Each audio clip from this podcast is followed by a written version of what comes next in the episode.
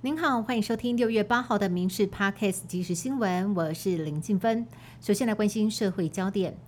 新北市板桥区某私立幼儿园遭爆料喂食幼童安眠药，在幼童的身上验出了巴比妥以及苯二氮平类等药物。由于该幼儿园是属于吉德堡教育集团加盟体系。吉德堡发出声明表示，即日起暂缓，并且停止与该加盟幼儿园之品牌及教学合作。后续如果经过检警单位查证，此加盟幼儿园确实有违反法律之事实，将会对该园的负责人以及老师追究一切可能的法律责任以及相关赔偿。新北地检署为了厘清案情，在今天清晨发动了第二波搜索，约谈了园长、老师总共八个人。新北教育局在今天表示，该园所已经违反幼儿教育以及照顾法。裁定自六月十二号起废止私立幼儿园的设立许可，并且裁处最高罚款十五万。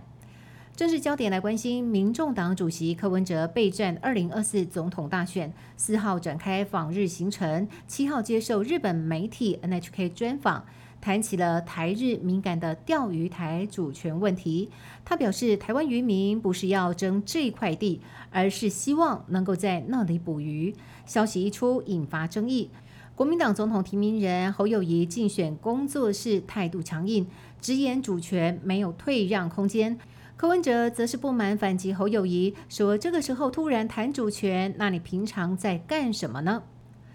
最近性骚扰事件连环爆，台中市长卢秀燕今天在议会答询的时候惊曝，即使她担任市长，在合影的时候，竟然有人把手故意放在她的臀部，她发现之后转身直视对方。男子脸色大变，无地自容。他表示，担任立委还有记者期间，也碰过性骚扰，甚至在等绿灯的时候，都曾经有人言语骚扰。卢秀燕呼吁姐姐妹妹站起来，勇于对抗。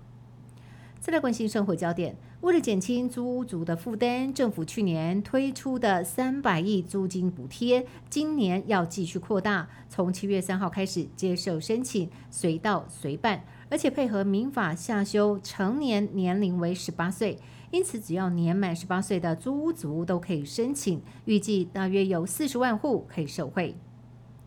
超过五千七百人连署，台湾成为亚洲第一个周休三日国家。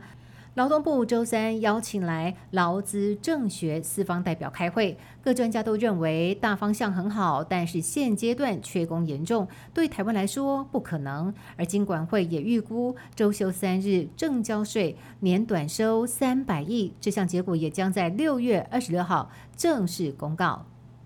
国际焦点的部分，南韩首都圈地铁水人盆塘线首内站在今天发生了电扶梯故障倒退路的事故，网上的电扶梯突然逆向往下直冲，造成了十四名乘客受伤，其中有三个人伤势严重。当局初步判断应该是机械故障，但是详细的原因还需要进一步理清。